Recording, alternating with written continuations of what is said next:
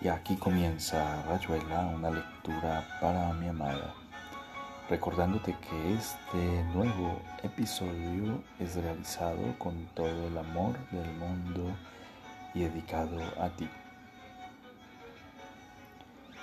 Continuaremos con la lectura de uno de los textos de Julio Cortázar llamado 62 Modelo para Armar.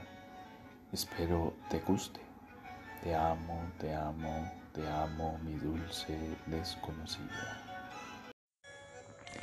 Continuamos con la lectura de 62, Modelo para Armar, del escritor argentino Julio Cortázar.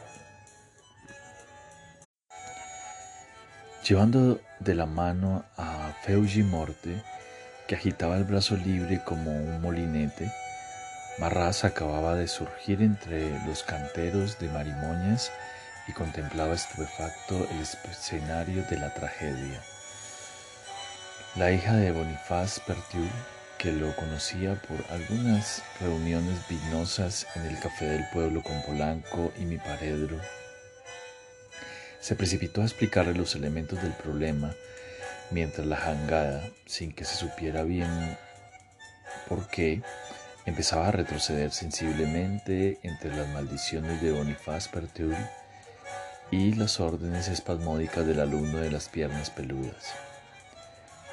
Salud, dijo Marras, que había escuchado vagamente los antecedentes del caso.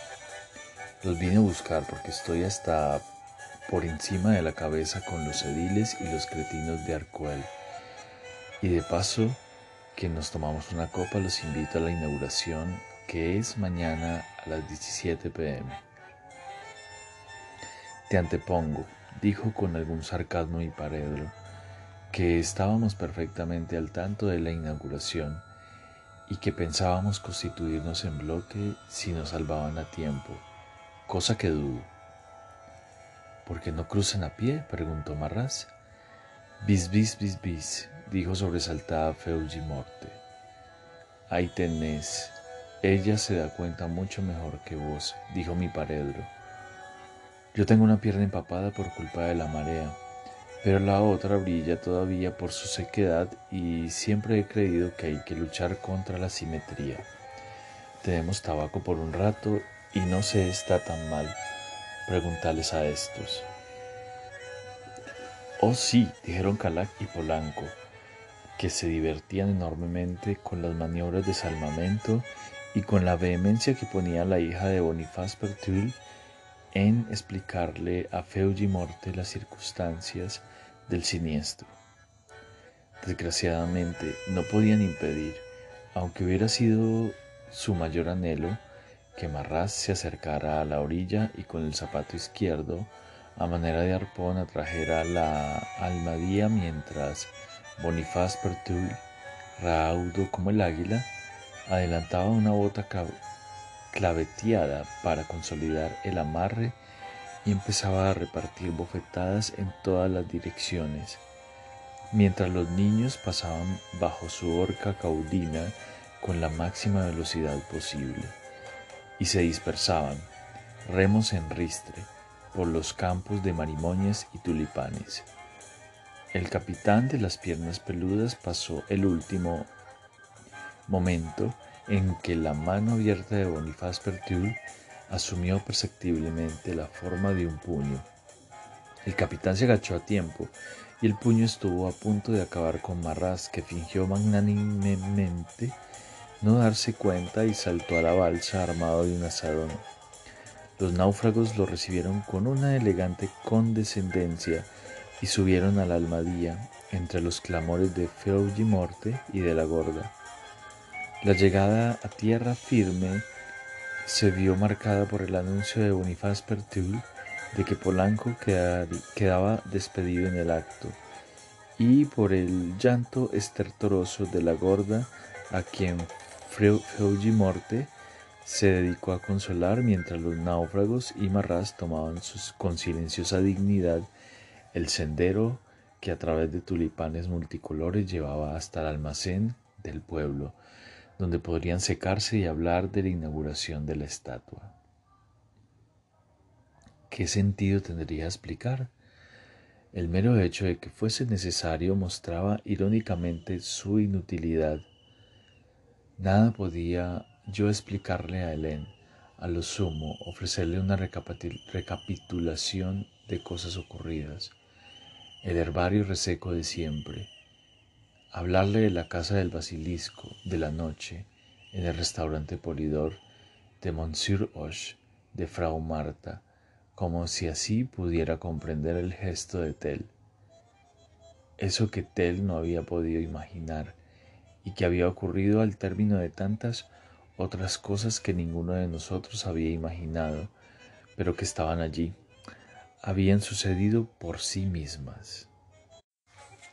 Ahora, la carta de Helen había llegado a Viena después de la partida de Tell. Yo estaba preparando mi maleta y comprobando que Tell había olvidado llevarse un cepillo de jabalí y la última novela empezada. La imaginaba en Londres ocupándose de los tártaros y entonces me trajeron tu carta para Tel que abrí como abríamos todas nuestras cartas. Y otra vez fue el amontonamiento de pasajeros en el pasillo, la desesperación de abrirme paso hacia ti, verte bajar en esa esquina que ya se quedaba atrás. Y aunque tu carta no hablaba de nada de eso, y en cambio aludía a la muñeca que te había enviado Tel, lo mismo era el pasillo y la distancia la angustia de estar casi tocándote con las manos y verte bajar en una esquina y no poder alcanzarte. Llegar tarde una vez más no hubiera tenido sentido explicar nada. Lo único posible era buscarte en París. Y eso sí me estaba dado. Austrian Airlines a las 2 de la tarde. Llegar y mirarte, no sé, una vez más mirarte y esperar que comprendieras que no había sido, que yo no había estado detrás de ese envío y de esa torpeza que había estrellado la muñeca en el suelo. Pero no te quejabas, había tanta irónica distancia en el relato que le hacías a Tel sin nombrarme ni una sola vez. Y que sin embargo todo eso me concernía y te concernía era nosotros, pero como por fuera, una sucesión de enlaces que empezaba, vaya a saber cuándo, en la Blue Gas, siglos atrás en una nochebuena en el restaurante Polidor, una charla con Monsieur Osh en su casilla de sereno, un capricho de tel dictado por esos cuajarones de niebla que inútilmente había querido descifrar alguna noche mientras fumaba cerca del panteón mientras fumaba amándote amargamente frente a la casa del basilisco, pensando en el canal Saint Martín y en el pequeño clip que te prendías en la blusa. Pero la carta había llegado y Juan tendría que explicar aunque fuera inútil y ridículo y terminara como tantas otras veces con una fría sonrisa de despido y una mano seca y rápida. Aterrizó en Orly, con la falsa calma de tres whiskies y la rutina familiar de los trámites de salida y las escaleras rodantes. Helen estaría en la clínica y quizá volviera tarde a su casa. Incluso podría ser que no estuviese en París. ¿Cuántas veces partía en un arduo, en un auto para perderse durante semanas en alguna provincia sin enviar noticias a nadie, sin dejar un poste restante para reaparecer cualquiera noche en el Cluny y poner sobre la mesa una caja de dulces provenzales o una colección de postales cursis para Delicia de Tel y mi paredo. Desde el aeródromo, Juan telefonó a la clínica. Helen contestó, casi enseguida sin sorpresa, esa noche en el café. No, no, no en el café. Podía ir a buscarla en auto y llevarla a su casa o a otro café, o a cerrar o a cenar si prefería. Gracias, dijo Helen. Quisiera descansar un par de horas antes de volver a salir. Por favor, dijo Juan. Si quiero hablar contigo enseguida es porque tengo una razón que ya te habrás imaginado. No tiene la menor prisa, dijo Helen. Déjalo para otra vez. No, hoy mismo. He venido para eso. Te estoy telefoneando desde el aeródromo. Iré a buscarte a las seis a la clínica. Es la primera vez que te pido algo. De acuerdo, dijo Helen. Perdóname, no quise ser grosera. Estoy cansada. No seas tonta, dijo Juan, y colgó sintiendo la misma dolorosa felicidad que alguna otra vez había nacido de cualquier mínima condescendencia de Helen. Un paseo por el canal San Martín, una sonrisa solo para él en la mesa del café. A las cinco y media había dormido mal una hora en su departamento, se había bañado y afeitado innecesariamente escuchando discos y bebiendo más whisky. Sacó el auto del garaje y atravesó París sin poder pensar en nada, sin tener la menor frase preparada, abandonándose por adelantado y lo que sería como siempre, como Helen siempre, cuando le abrió la portezuela y ella le tendió una mano enguantada y la retiró bruscamente para sacar los cigarrillos del bolsillo. Juan, Guardó silencio y casi no la miró. Hizo lo posible para llegar a la orilla izquierda, a lo largo de las calles tranquilas, pero nada había tranquilo en París a esa hora y le llegó y le llevó largo rato llegar al barrio Helen, cambiando apenas unas frases que se referían siempre a los otros a los tártaros de Londres, a Feo Morte que había estado con gripe, a Marras que acababa de regresar, y a mi paredro que enviaba postales con Highlanders y pandas gigantes. Si prefieres, entramos en el café de la esquina, dijo Juan mientras estacionaba el auto. Sí, está bien, dijo Helen sin mirarlo. No, subamos si quieres. No lo hagas por cortesía. Sé muy bien que ninguno de nosotros conoce tu casa. Es un placer o un derecho como cualquier otro. Subamos, repitió Elena adelantándose. Polanco les había prestado su departamento hasta que Austin encontrara trabajo en alguna de esas del barrio latino donde un laúd podía ser escuchado sin demasiado. Calag pero no ocultaba demasiado el rencor que le tenía a Austin. Protestó cuando Polanco adujo razones de humanidad y le pidió permiso para instalarse en su pieza por un par de semanas, pero convino en que tantos sacrificios se hacían por Celia y no por el autista. Vos comprendés que ya es tiempo de que Austin se entere verdaderamente de lo que es una mujer, había dicho Polanco. El pobre no tuvo suerte hasta ahora, primero con el Duke Aumal y después con esa función de zángano que le asignaron en Londres y sobre la que no abundaré para no molestarte. Andate reverendo carajo, fue la simple admonición de Calac, que en esos días empezaba a escribir un libro como antídoto de malos recuerdos. Austin se enteró cómo esperaba Polanco temerosamente, con una ansiedad en la que entraban las noches, el amor y el crujido de las almendras saladas que a Celia le gustaban tanto. Y Celia también se enteró, las ceremonias previsibles, los murmullos del nuevo lenguaje, completamente olvidados de que había que empezar a vivir. Tendidos boca arriba mirando la claraboya donde a veces pasaban las patas de una paloma y las sombras de las nubes, tan lejos ya de esa primera tarde, cuando Celia había murmurado, Vuélvete, no quiero que me mires. Y mientras sus dedos inseguros buscaban los botones de la blusa, yo me había desnudado más lejos, escondido a medias por la hoja entornada del armario, y al volver había visto el dibujo de su cuerpo bajo la sábana una mancha de color, de creer que todo era posible.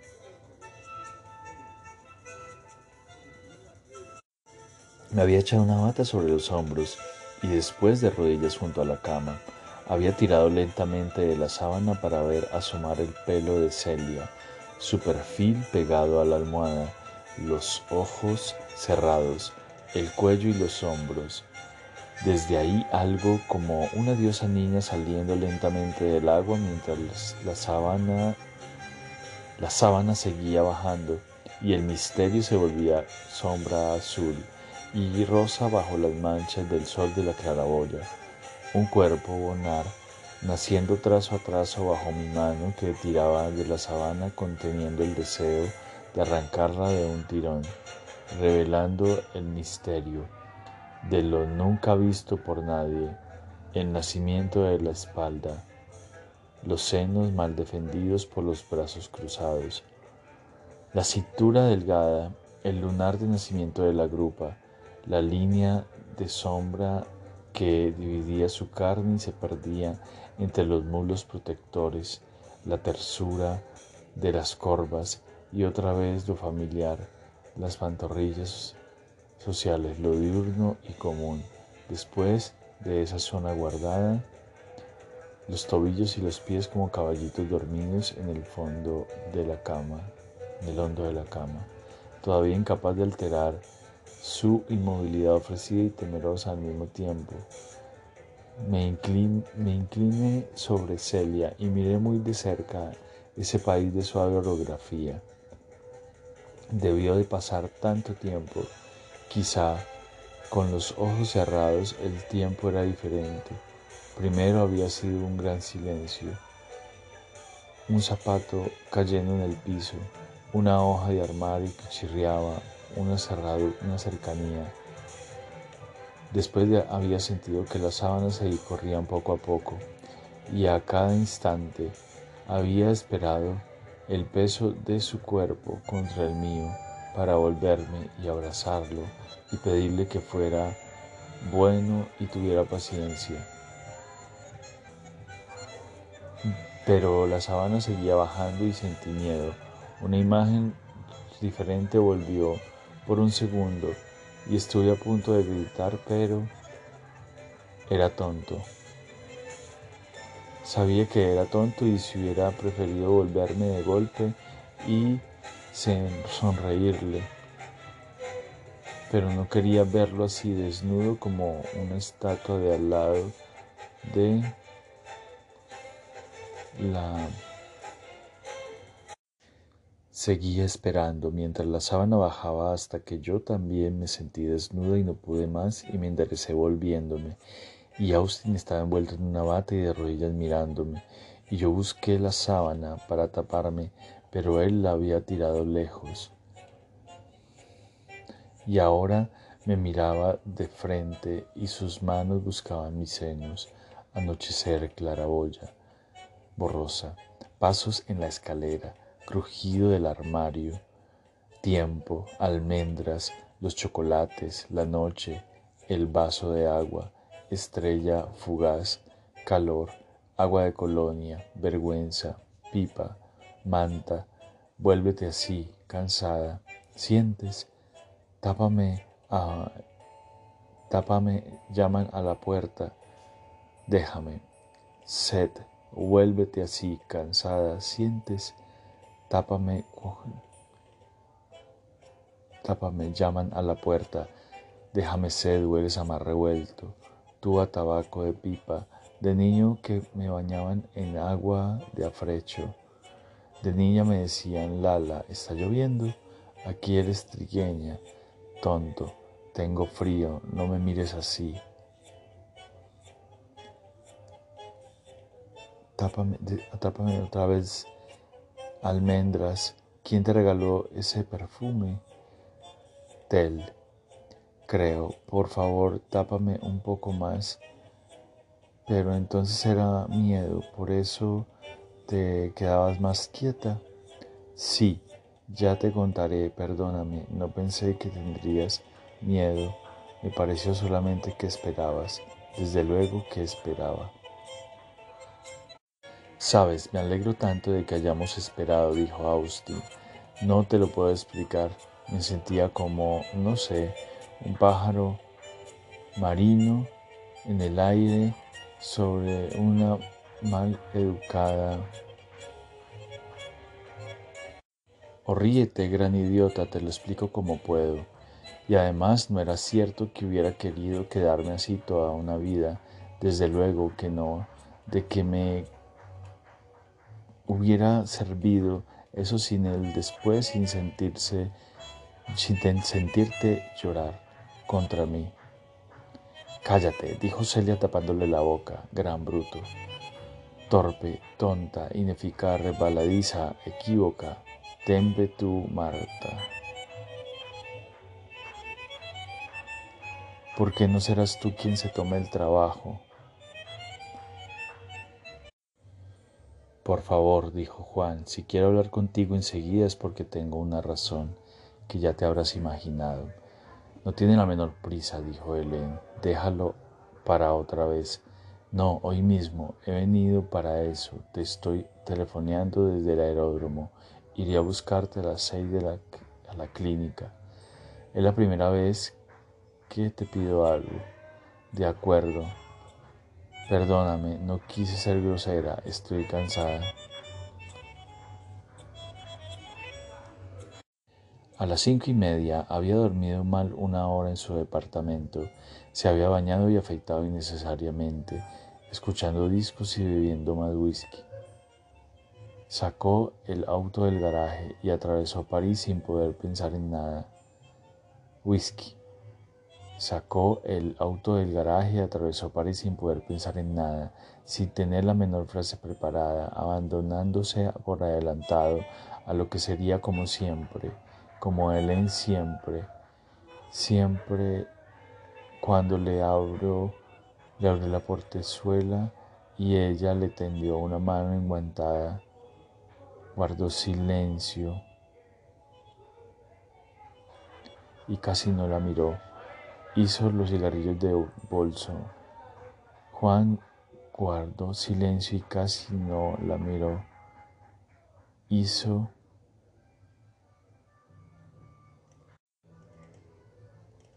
hizo lo posible para ganar la orilla izquierda a lo largo de calles tranquilas, pero nada había tranquilo en París.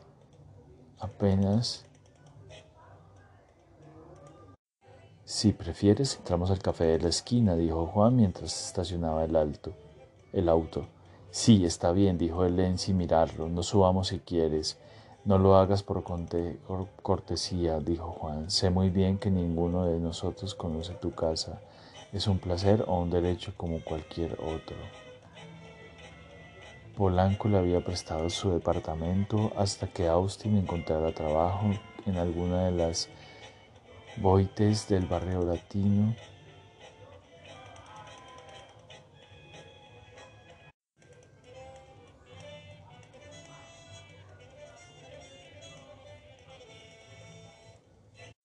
Yo me había desnudado, desnudado, más lejos, escondido a medias por la hoja entornada del armario, y al volver había visto el dibujo de su cuerpo bajo la sábana, una mancha de sol sobre la alfombra, una media que parecía flotar en la tierra de bronce de la cabecera.